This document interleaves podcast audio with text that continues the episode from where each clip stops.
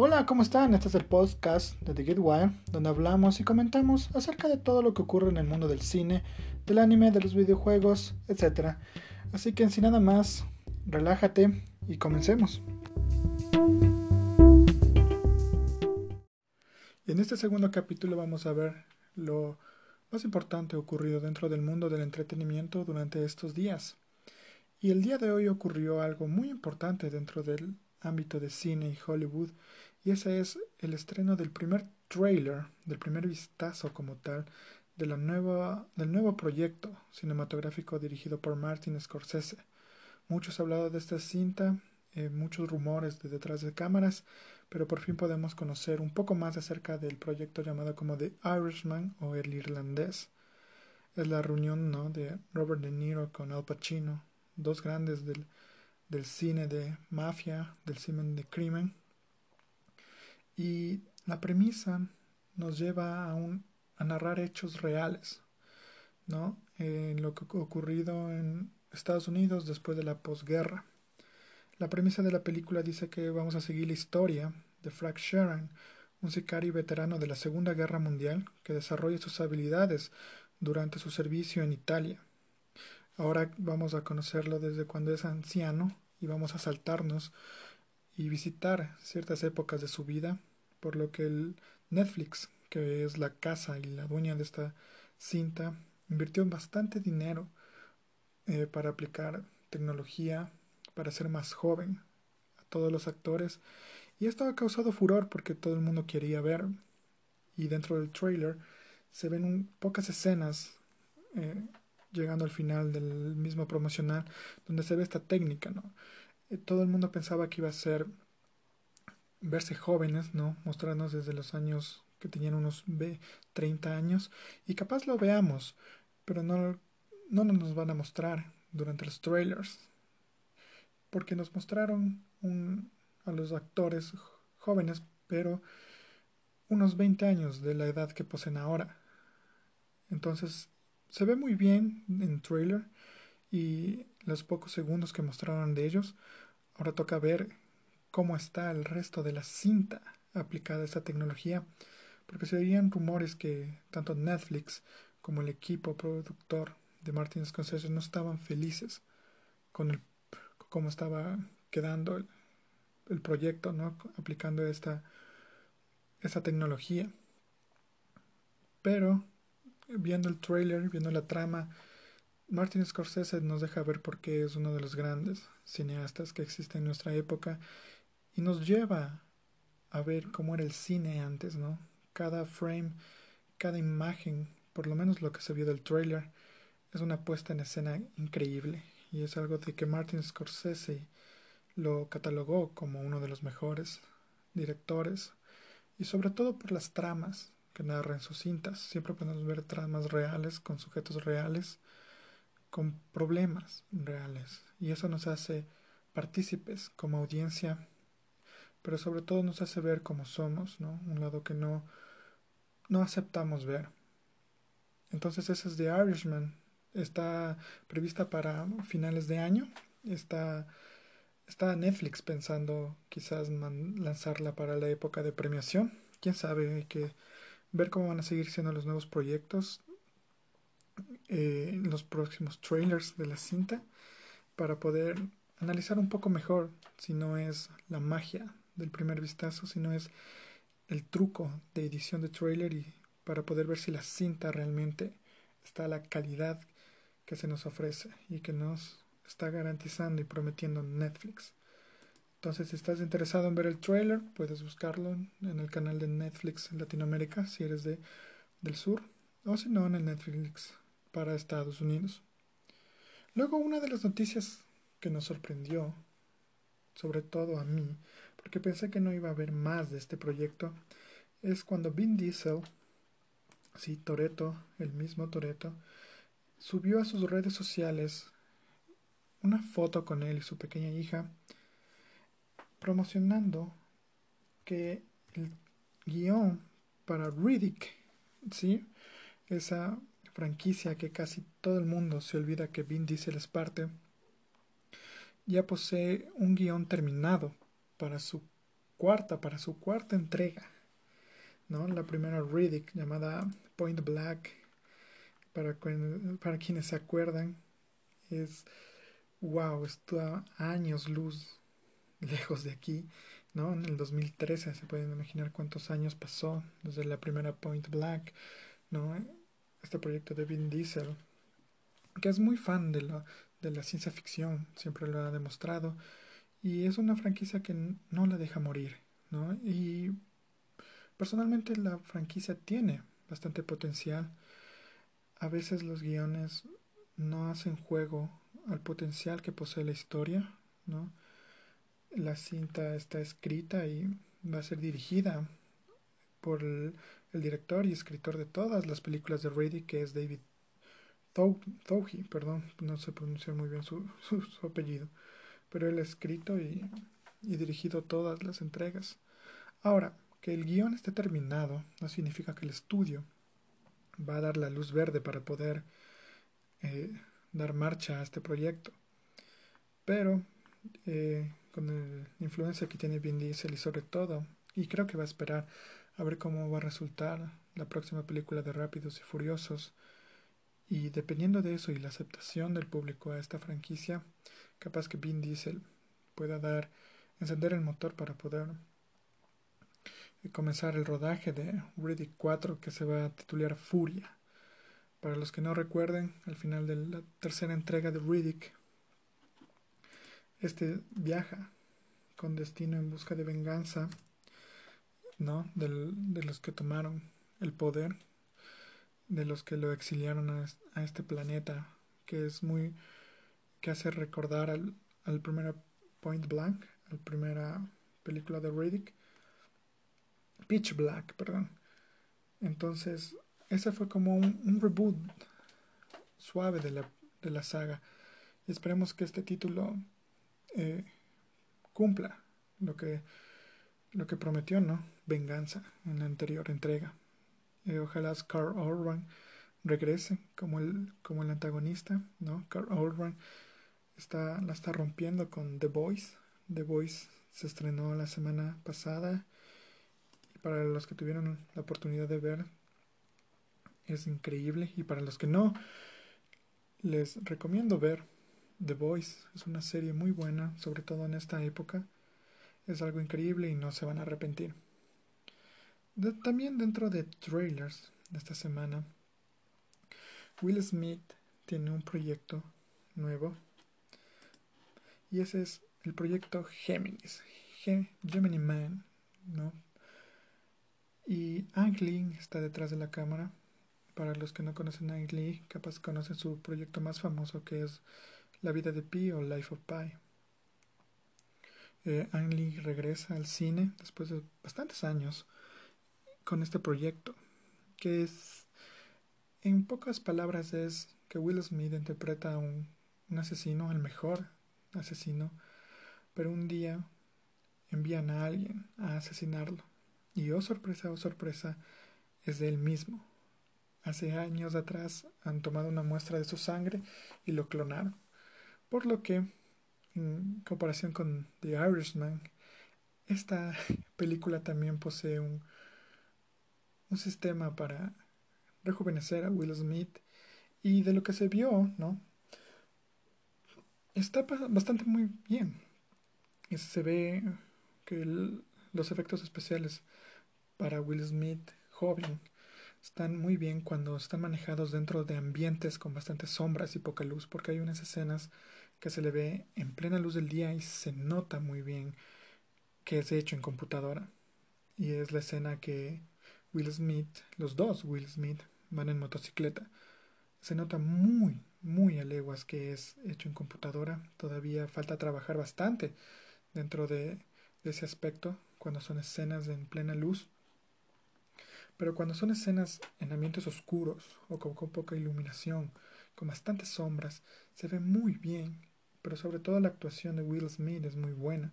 Baja su tono de voz un poco para interpretar a, su ser más joven, mientras que el Will Smith de la actualidad regresa su tonalidad de voz, su postura y, y presenta una actuación de, reconocer, francamente.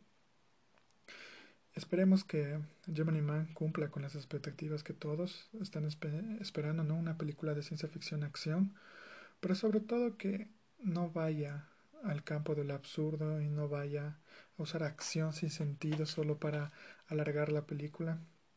Hemos visto eso pasar por muchas veces. No, recientemente ya vamos a hablar de eso. Se lanzaron las críticas de Hobbs and Show, la película de La Roca y Jason Statham dentro del universo de Rápidos y Furiosos. Y hay bastantes cosas interesantes acerca de las películas de acción que hay que tomar en cuenta. Pero con Ang Lee detrás de la cámara, solo nos queda esperar. Ang Lee nos ha demostrado que puede dar buenas películas, como Life of Pi, pero también que nos puede dar pésimas películas, como la película de Hulk hace unos años atrás. Esperemos que esta caiga en, el campo de buenas películas, pero sobre todo de películas de ciencia ficción muy buenas. Entonces, mientras avanzamos, nos encontramos dentro del mundo del anime ahora, dentro de las noticias del anime, y para los fans de Zombieland Saga, ese anime que se estrenó, si no estoy equivocado, el año pasado, eh, estuvo muy interesante la temática que tomaron y es de darle un giro especial al género de idols. Como para las personas que no saben, las idols son grupos de cantantes femeninas eh, relativamente y muy comúnmente jóvenes, muy populares en, en Japón. Y como era de esperarse, dentro del mundo del anime también es un género, dentro del musical, pero en realidad tiene su propio género y es de idols. Eh, Zombieland se estrenó y dio un giro tremendo dentro de, esta, de este género, ¿no? Desde, el primer, desde la primera escena importante de la serie, ¿no? Asesinando literalmente a su, a su protagonista para luego traerla de vuelta. Y como pueden esperarse de un nombre Zombieland y de todo lo que les estoy narrando, sí, es un grupo de idols zombies. Y dentro del género de comedia y idols, mezclando estos dos con zombies, un proyecto muy interesante y que tenía bastante que contar. Bueno, por lo visto, tiene más que contar y se anunció solo con, una, solo con un promo que iban a tener una segunda temporada. No, no avisaron fechas, solo sabemos que se va a llamar Zombieland Saga Revenge eh, hay bastantes cabos sueltos dentro de la historia del personaje principal, así que solo nos toca y esperar. Dentro del anime también y de solo lanzar promos e imágenes, eh, también se lanzó la imagen para la tercera y probablemente última temporada de Nanatsu no Taisai. Para los fans de este shonen, recientemente se lanzó el promo para el último arco porque también con la noticia dijeron que iban a abarcar todo el manga ahora. Esperemos que no sea lo que ocurrió con Tokyo Ghoul RE, que de igual manera la primera parte de RE o RE como le conocemos estuvo decente, con momentos muy buenos y otros no tanto, pero generalmente esa temporada estuvo muy buena, la primera parte. Luego se anunció que su segunda parte iba a llegar a finales del año anterior pero se dijo que iban a culminar con toda la serie, lo que quedaba de la serie de Tokyo Ghoul. Y ya vemos cómo terminó. Eh, una serie totalmente apurada. Recortaron demasiados, demasiadas partes importantes. Por lo que la historia se sintió muy apresurada, muy corta y muy inentendible no se logró entender para las personas que solo veían el, el anime sin haber leído el manga. Ha de haber sido una pérdida total durante cada capítulo. Algunos muy bien animados, cabe decir. Pero en su mayoría una temporada un poco decepcionante. Y para los fans, a muerte de Tokyo Ghoul fue una de las peores temporadas. Esperemos que con Nanatsu no Taisai, que anunció que iba no dieron el número de capítulos, solo dijeron que iban a, a pasar de manga a anime, a adaptar todo lo que quedaba del, del manga. Esperemos que no lo apresuren, que si van a adaptar, y cabe entender que es una adaptación, no todo se va a transcribir a la pantalla tal cual, pero esperemos que sepan aprovechar de la palabra adaptación y como siempre es posible que cambien algunas cosas, pero que cambien para bien, que sepa unirse muy bien con la historia principal, con el arco que van a tratar y esperemos que sea una buena temporada, que esté llena de acción como las anteriores y que no tenga esos capítulos de relleno muy comunes dentro de los shonens. Ya sabemos qué pasó con Naruto. Todos sabemos que Naruto es una buena serie, un buen personaje, con peleas increíbles que todos nos acordamos, pero también tiene capítulos de relleno que todos deseamos que no hubieran hecho y que todos nos saltamos porque no agregan nada a la historia. Lo mismo pasa con otros shonen importantes como One Piece y sobre todo con uno de los más importantes, si no el más importante, Dragon Ball. Durante todos los shonen tienen este capítulo de relleno que por una es para que la historia dure más dentro de la adaptación y otra es para ahorrar el presupuesto. Necesitan gastar esos presupuestos en los grandes momentos que las series tienen guardadas durante los últimos capítulos. Dentro del mundo del anime también, cambiando de tema, y algo que me sorprendió bastante, eh, la otra semana solo toqué un poquito para aquellos que no habían visto, ni leído, ni oído noticias, dado que se dio lo del asunto de, de Kyoto Animations. Capaz que algunos de ustedes ahorita recuerdan, o capaz que ahorita algunos de ustedes ya están más informados que yo acerca de ese tema. Pero uno de los proyectos que nadie pensaba que iban a dar luz o señales de vida, dado que se informó que habían perdido todo. Pero no se sabe qué pasa, ¿no? Detrás de, cortinas. Pero salió una imagen promocional para la próxima película de Violet Evergarden. Y ahorita que me pongo a pensar, creo que es factible que esta sí llegue, también su segunda temporada que se habló bastante, debido a que había olvidado que es trabajado en conjunto con Netflix.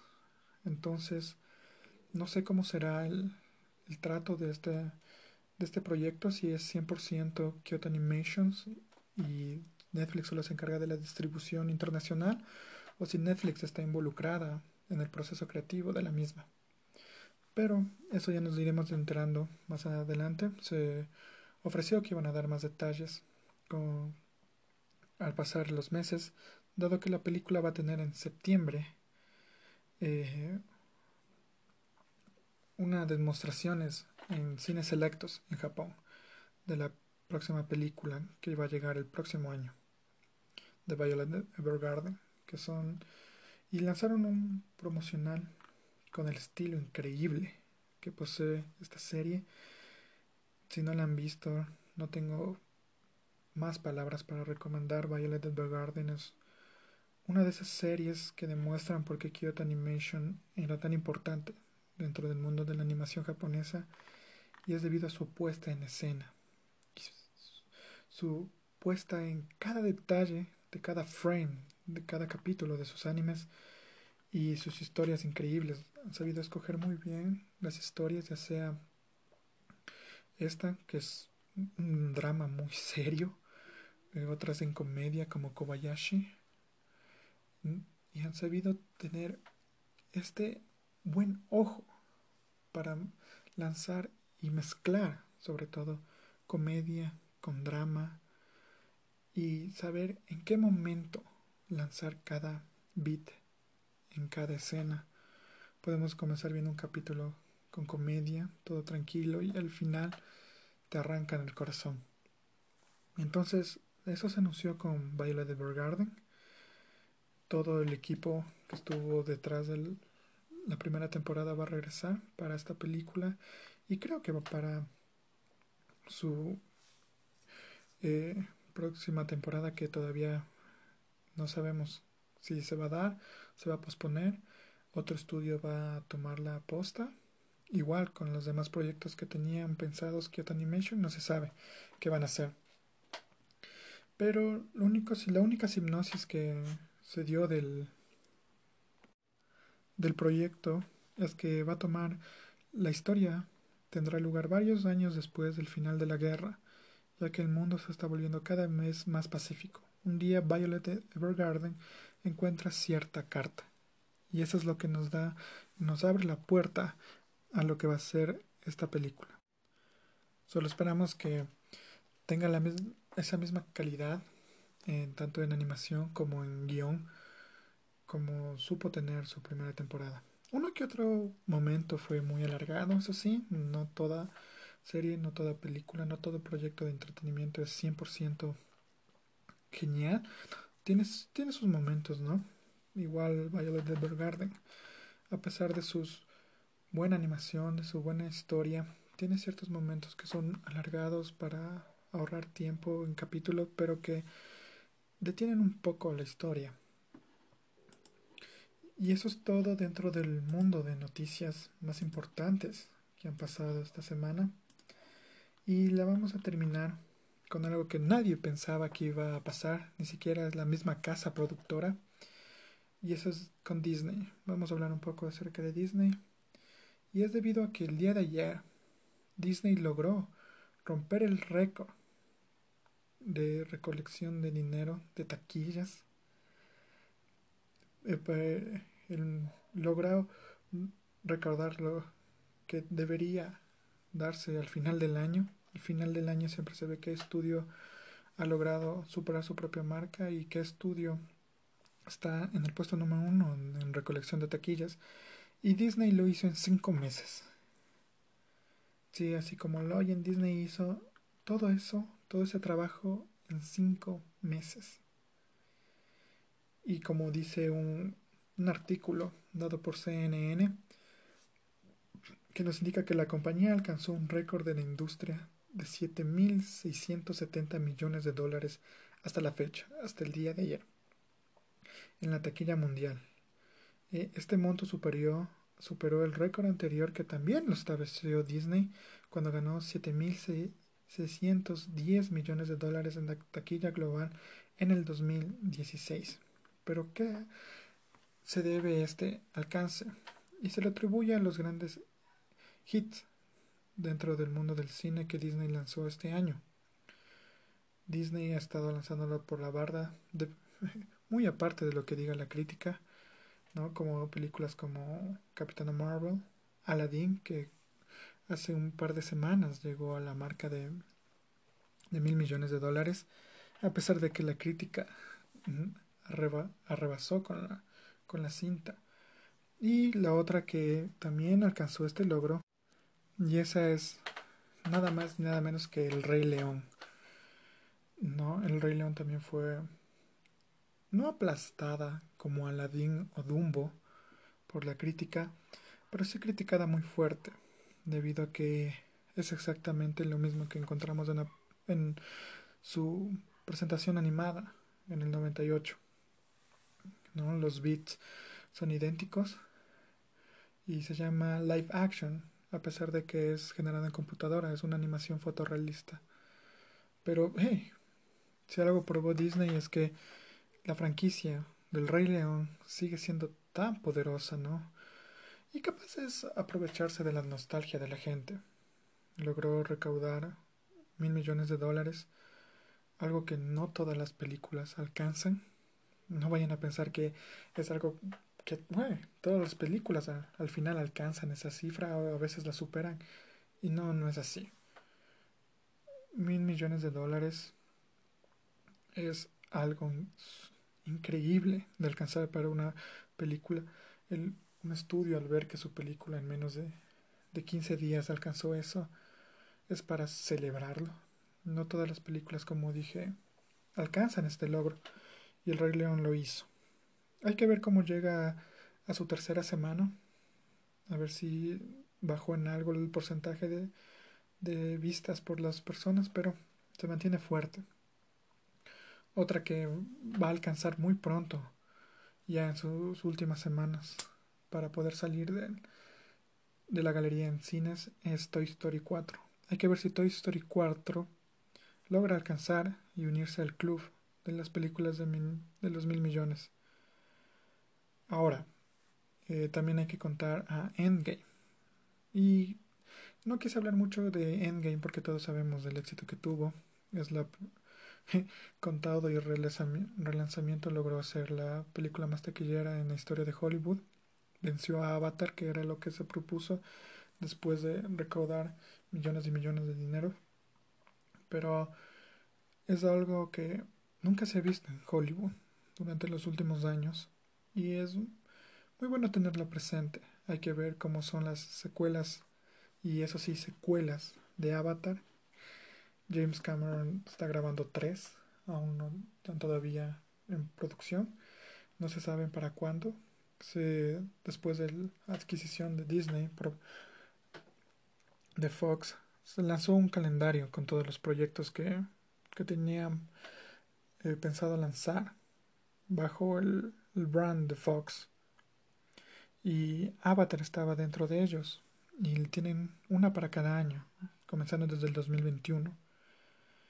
Hay que ver si se cumple ese calendario, eh, dado que está siempre eh, a base de cambios. Ya se ve lo que pasó con The New Mutants, la película de terror que intentaba darnos otro vistazo al mundo de los X-Men, que se viene aplazando desde casi tres años atrás en la CinemaCon. Disney la tenía para este año, luego la movió para el 2020, pero luego se decidió literalmente quitarla del calendario y no se sabe para dónde va a ir. Muchos especulan que quizás la estrenen en Hulu, otros que quizás nunca vea la luz del día y esperemos que así no sea. Hay que ver cómo se estaba formando este, este proyecto, aunque en las noticias y todo lo que se hablaba es que la película era un total desastre. Quizás nunca vea la luz del día y ahora que recientemente se dio la noticia de que Kevin Feige, presidente de Marvel Studios, ya tenía todo el derecho de usar las franquicias que estaban bajo el, el brand de Fox, ya están en sus manos. Un reboot es necesario y es impensable de decir que no lo van a hacer. Pero hay que ver. Aquí se dijo que Marvel tenía ya planeado sus cinco años a partir del 2020 y que a partir de eso quizás lleguen los cuatro fantásticos y sobre todo los X-Men. Pero hay que ver.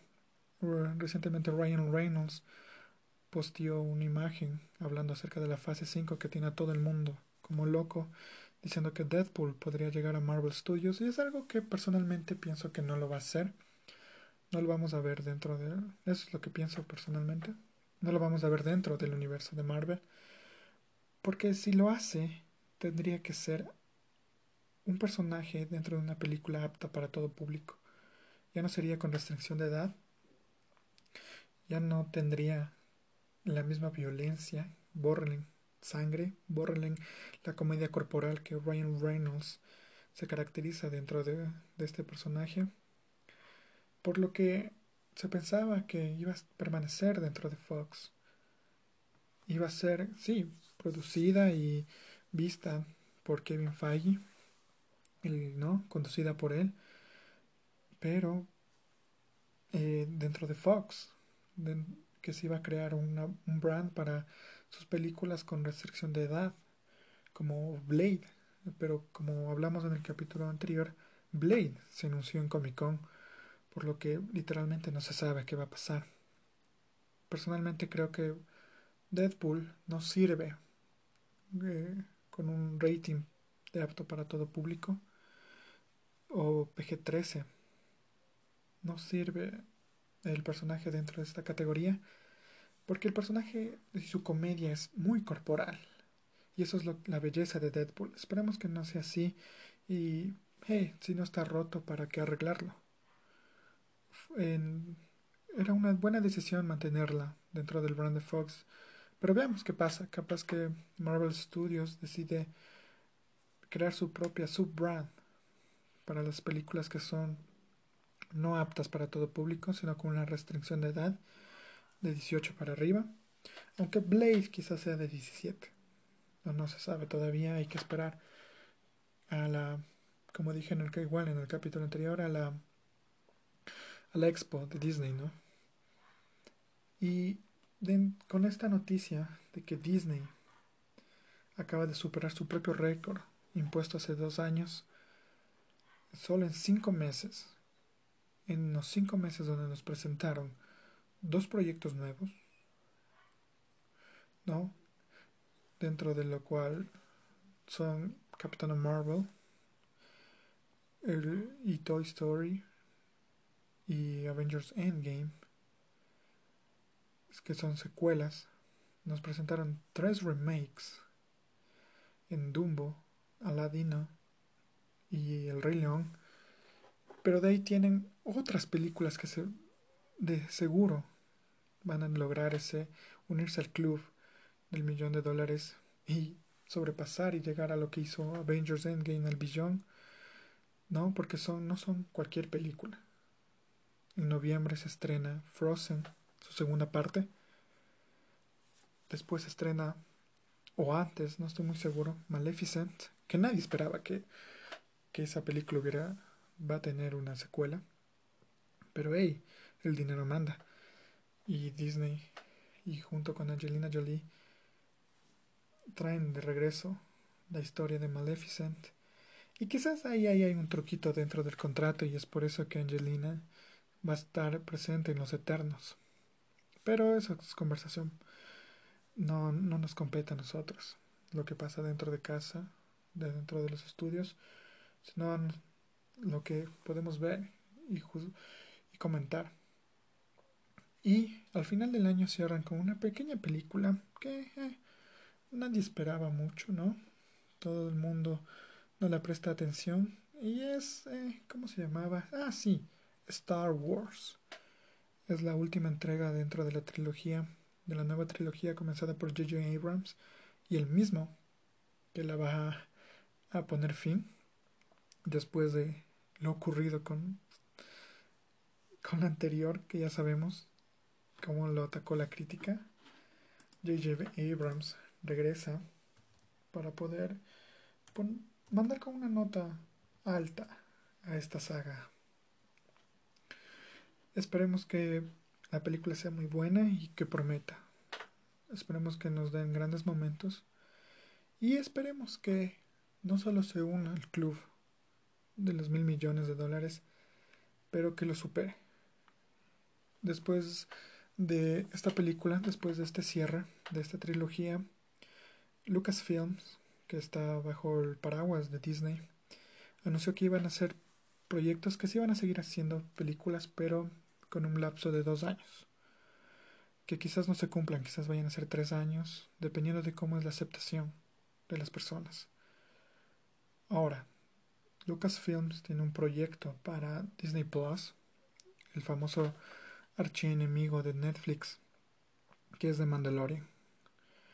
Eh, está dirigida, eh, vista o conducida ¿no? por John Favreau, el director de Iron Man, Happy, para los que no, no, no lo ubiquen muy bien, es el director de, de, Lion King, ya que estábamos hablando de ella, y del Jungle Book. Entonces se nota la calidad que va a poseer el, el proyecto de Disney Plus. Ahora, lo que pienso que va a ser Lucasfilms, sobre todo, dado que recientemente también cambió de, de persona, de presidente del estudio. Y es que van a ver cómo la gente acepta las nuevas cintas. Dijeron que iban a ser nuevas trilogías. Ya no se va a seguir con la historia de los Skywalker. La historia de los Skywalker va a terminar con la película que va a llegar en diciembre. Y van a ver, van a probar, como dice, van a probar las aguas. Y depende de la aceptación de la gente de, las, de estas nuevas historias. Y quizás hagan sus movimientos y la aceptación es mala hacia Disney Plus. Que va a tener una vida larga Disney Plus. Y hablando de Disney Plus, eh, igual el día de ayer se anunció el catálogo que va a tener Disney Plus para su lanzamiento. Cabe recalcar que su lanzamiento va a ser para este noviembre, solo para los países del hemisferio norte. Para los del hemisferio sur, eh, las malas noticias, si querían obtener este servicio, son muy firmes las malas noticias y es debido a que primero se anunció que para Latinoamérica sobre todo iba a llegar en el 2020, en el primer trimestre del 2020. Luego se dijo que iba a llegar a mediados del 2020.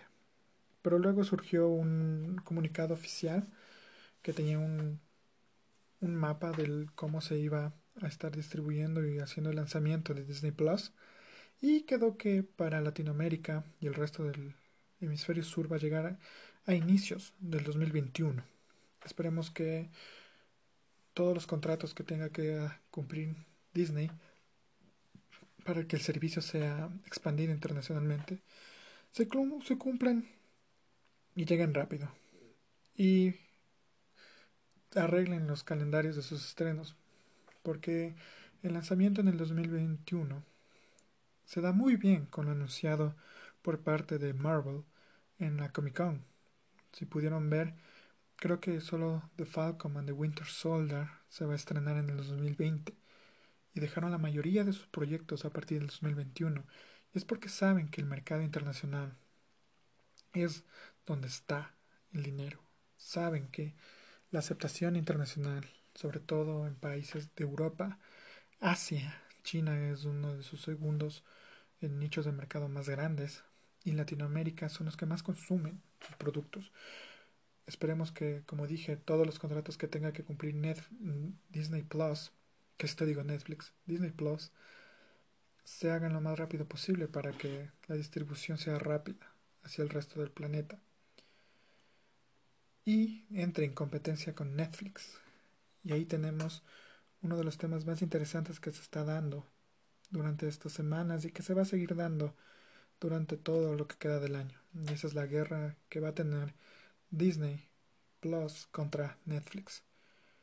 Disney Plus va a quitar todo, como ya se, sabe, de Netflix, lo que obliga a Netflix a no solo invertir en proyectos de cadenas de televisión, ya sea CBS, NBC, dado que con Warner Brothers, con Universal, no va a poder hacer estos tratos, dado que ellos van a lanzar sus propios servicios de streaming. Hace un par de semanas atrás eh, se lanzó la propaganda de la plataforma de Warner Media, que se va a llamar HBO Max. Todavía no se sabe que, cómo se va a llamar el servicio de, de Universal, The CW también es uno de los canales que tenía, tenía contrato con Netflix.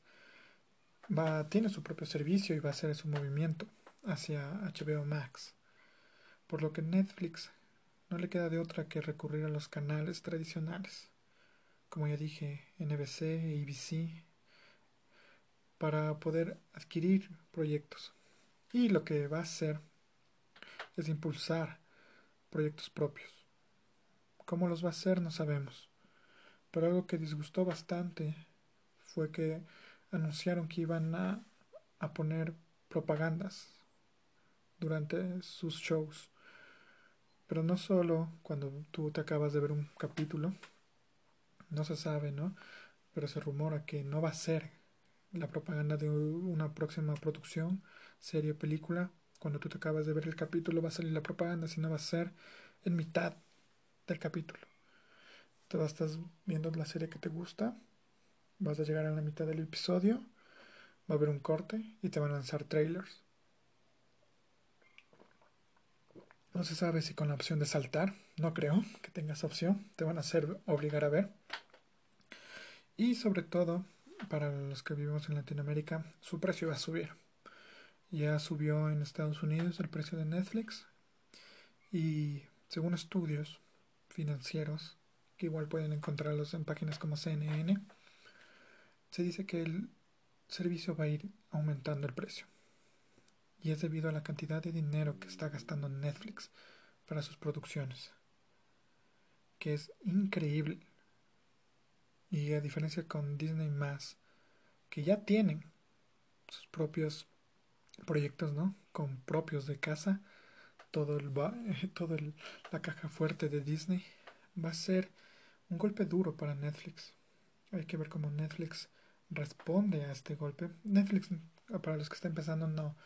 Netflix no va a cerrar. Netflix no, no va a suspender servicio de nada. Netflix sabe que tiene que luchar. Netflix sabe que tiene que dar pelea a todos los servicios de streaming. Sabía que no iba a ser la única Coca-Cola en el desierto. Pero, y todo tiene un pero, hay que ver cómo va cambiando sus estadísticas de personas que ven y se suscriben al servicio. Durante las últimas semanas, bastante gente ha estado quitando su suscripción en Netflix. Recientemente salió que perdió en menos de tres días casi 26 millones de dólares debido a este. Y hay que ver. Pero, como digo, esperemos y veamos. Quizás Netflix tiene preparado bastantes proyectos que no da a conocer. Está recibiendo los golpes tranquilo y luego va a resurgir y va a demostrar por qué es un servicio que literalmente tumbó al servicio por cable y que está más fuerte que nunca. Ahora vamos a hablar un poco ya para podernos ir, dado que como dije en la anterior semana, eh, durante estas épocas, estas semanas, hasta agosto que va a ser la exposición de Disney, eh, las noticias están calmadas, eh, no hay mucho de qué hablar. Y esperemos que no sea así, esperemos que durante estos días para el próximo capítulo tengamos noticiones, ¿no? Trailers, quizás ya la crítica completa de The Joker que se va a estrenar en, en el Festival de Venecia. Y hablando de The Joker, lo único que se sabe es que los directivos del Festival de Venecia ya la han visto y dan 100% seguro que va a estar en los Oscars, tanto la película como el guion, sobre todo la actuación de Joaquín Fines que dicen que es una de las mejores de su carrera. Y eso es decir mucho. Joaquín Fines es un actorazo con todo el honor de la palabra. Si no vean ella, que es increíble. Pero se anunció eso en cuanto a The Joker. En cuanto a otros proyectos, todavía no se animan los estudios a lanzar ninguna noticia. Esperemos que así lo sea. Y volviendo al tema de trailers, de críticas, sobre todo de críticas, el día de hoy Universal decidió quitar la censura a las críticas de Hobbs and Shaw ¿no? Esta película con Dwayne The Rock Johnson y Jason Statham dentro del universo de Rápidos y Furiosos, cuya presentación, cuya premiere tuvo la semana pasada, tanto en Estados Unidos como en Londres. Y se suponía que iba a lanzar las críticas durante el fin de semana o durante el lunes de esta semana, pero no. Ningún ningún mensaje del estudio, ni siquiera por parte de Dwayne The Rock Johnson, que es muy activo en sus redes sociales. Nada de eso. Entonces, como siempre, cuando una película o un estudio lanza las críticas, ya sean por Twitter, de las personas que han visto durante la premiere, o para todos los medios, ya sea impreso, en radio, en televisión o ahora en YouTube, o dentro de podcast de las películas un día antes de su estreno es una mala señal. Hace ver que el estudio no tiene confianza, que el estudio vio la película y dijo no, esta película no va a vender. Y eso se esperaba de Hobbs and Shops. Recientemente el día de hoy se alzó esa muralla que ha puesto Universal y se dio que la película tiene, por el último vez que vi, 76% en Rotten Tomatoes, ¿no? Rotten Tomatoes, para los que no saben, es una página que da esos porcentajes a las películas para tener un, acercamiento a cómo ha sido la acogida, tanto de crítica como de la audiencia en general. No es 100% segura, no es 100% certera, pero nos da una referencia. ¿no? Y ahorita la tiene, ahorita acabamos de ver, y la tiene en 71%. Igual en NGN, que es otra página un poco más confiable, la tiene sobre 7 sobre 10. Está rodeando en IMDB, que es otra página no igual confiable, 100%, pero nos da una estimación y tiene 7.4. Entonces, por lo que podemos ver, su base es 7 de 10, 7 sobre 10. Muy bueno, 7 no es malo. Ya que fuera pasado los 5, ahí sería algo preocupante. Ahí sería totalmente un fiasco la película. Pero 7 es un, una buena calificación. Sobre todo para una película como esta. Que la única crítica que tienen es que es bastante estúpida. Y de estúpida me refiero a su acción. Y es de esperarse, ¿no? Vemos en sus trailers a la roca sosteniendo un helicóptero con una cadena, mientras con la otra parte de la misma cadena sostiene como tres carros unidos, tres camiones pequeños. Entonces, ¿qué más puedes esperar de esta película? Es una película que netamente es para acción, para que vayas, no, no te pide que te centres en la historia, no te pide que te centres en cada frame de la película y lo analices, no te pide que la aprecies como una pieza de arte cinematográfica, sino que vayas, te sientes con una bebida, con tus palomitas y la disfrutes de principio a fin y que te dejes llevar. Eso es lo que te pide la película, eso es lo que se sabía. Todo el mundo sabía que la película no iba a ser la bomba dentro del séptimo arte, pero un 7 de 10 es muy bueno. Y que la única crítica que te den es que la física, ese punto lleva, que la física dentro de la película, dentro del universo donde se sitúa la historia, sea ya llevarlo a, lo tonto, que sea llevarlo a lo confundible, es, es la mejor crítica que te pueden dar. Esperemos que esta crítica llegue a Rápidos y Furiosos 9. Como sabemos, eh, los personajes, más el personaje de La Roca, ¿no? Va a estar en Rápidos y Furiosos 9. Para aquellos que no lo sepan, es debido a que Vin Diesel y La Roca se pelearon, ¿no? Por Twitter todavía. Se pelearon, se insultaron y ya saben cómo es pelear con La Roca. Sí, eh, La Roca peleó igual que, que lo hacía en sus épocas de lucha, de pero una pelea hablada, ¿no? A eso me refiero, un conflicto verbal. y ya saben cómo es el lenguaje de La Roca y lo mismo lo hizo. Por lo que esta pelea hizo que el personaje de Hobbs no vaya a aparecer dentro de la cinta de Rápidos y Furiosos 9, que está en detenida debido a un accidente que ocurrió recientemente con el doble de Vin Diesel, creo que era, que sufrió un accidente, ¿no?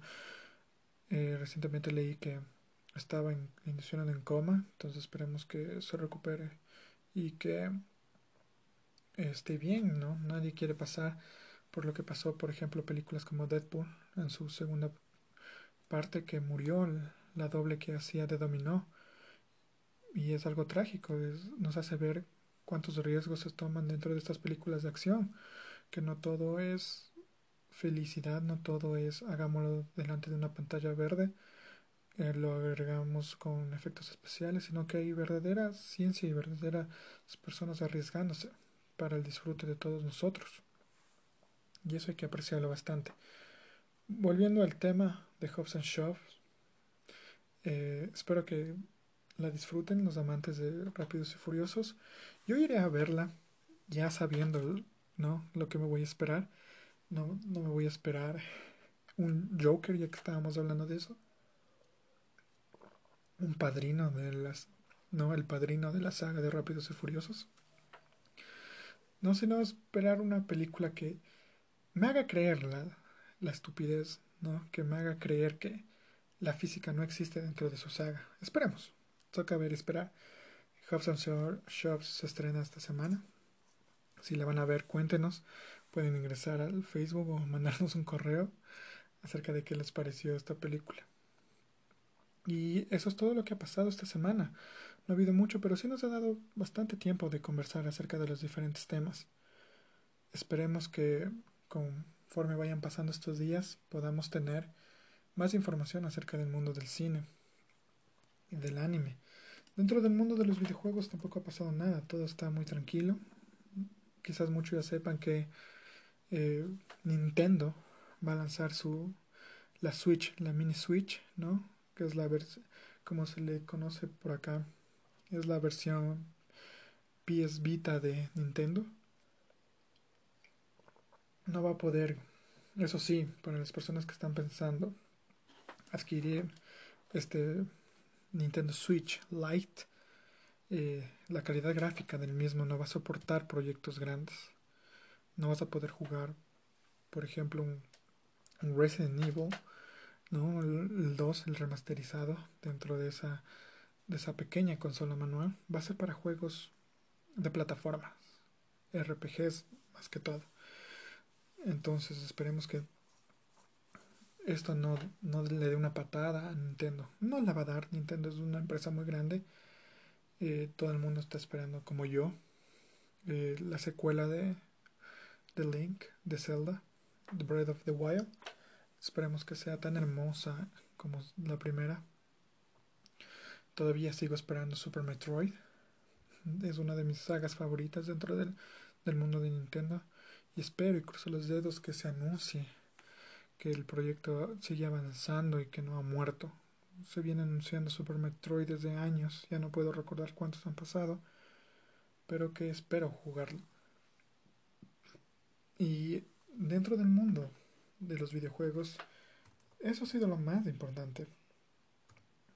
No ha habido nada nuevo dentro del mundo de los videojuegos. Es una de las de las noticias que no nos está otorgando, ¿no? Pero esperemos que, que todo esto cambie cuando Nintendo, como les indiqué en el capítulo anterior, eh, nos dé información acerca de su anunciado PlayStation 5, que a través de cosas filtradas, que no sabemos si son reales o no, eh, se dice que va a ser un, un tanque dentro del mundo de los videojuegos, ¿no? Pero de igual manera que su precio va a estar demasiado alto para competir contra Proyecto Scarlet de Xbox. Esperamos que no sea así, que no cometan el mismo error que hicieron cuando lanzaron PlayStation 3 durante un E3. Todos conocemos cómo los abucharon y lo mismo sufrió Xbox hace un par de años de igual manera. Y quizás por eso, digo, PlayStation no decidió participar en esta E3, sino aguantarse hasta su propia presentación en la experiencia de PlayStation y sobre todo para ver cómo la gente eh, recibía a Project Scarlet por parte de, de Xbox. Pero solo el tiempo lo dirá. Tenemos que ver cómo va a ser esta nueva generación dentro del mundo de las consolas y que nos brinda sobre todo a los jugadores experiencias nuevas con PlayStation 4 y con Xbox One pudimos vivir historias increíbles que no se separaban de la realidad y que nos hacían ver cuánto ha avanzado este mundo de los videojuegos, que esperamos que siga siendo así, que la sola necesidad de tener un nuevo sistema no sea excusa para bajar en la calidad de historias que nos pueden brindar. Y amigos, eso ha sido todo por el día de hoy. Eh, sí, un poco corto, pero no tanto solo siete minutos de diferencia del capítulo anterior que tuvimos bastante que cubrir dado que era la Comic Con. Pero como les dije, durante esta semana las noticias han bajado un poco, todo ha sido eh, normal, tranquilo. Quizás para la otra semana ya tengamos noticias nuevas, proyectos nuevos, o si no, cogeremos algún tema de importancia y analizaremos y comentaremos sobre aquello. Como siempre, no se olviden de visitarnos en nuestro Facebook, que es donde estamos posteando estas noticias eh, al momento. Ahí se encuentra para los que quieren ver el trailer de The Irishman, del irlandés. También posteamos acerca de los porcentajes que tienen estas películas. Para el día jueves ya tenemos las de Hoffman Shows. Hay que esperar para que se estrene totalmente. para poder dar el último veredicto y poder ver cuál es el porcentaje de la película. Sin más que nada, como les dije, pueden visitarnos en nuestro Facebook, revista Kid Wild o solo poniendo Kid Wild en Facebook. Y también enviarnos alguna consulta o algún tema a tratar importante para poder analizarlo y comentar a revistakidwild.gmail.com Sin nada más que decirlo, espero que la hayas pasado muy bien escuchando este, escuchando este podcast, quizás eh, acertando y como, eh, comentando lo mismo que yo, o quizás eh, comentando diferente, ¿no? Eso es lo bueno del mundo del entretenimiento, de ser subjetivo, ¿no? De tener diferentes gustos y poder debatir acerca de ello. Espero que sea de su agrado y nos vemos la próxima. Chao, chao.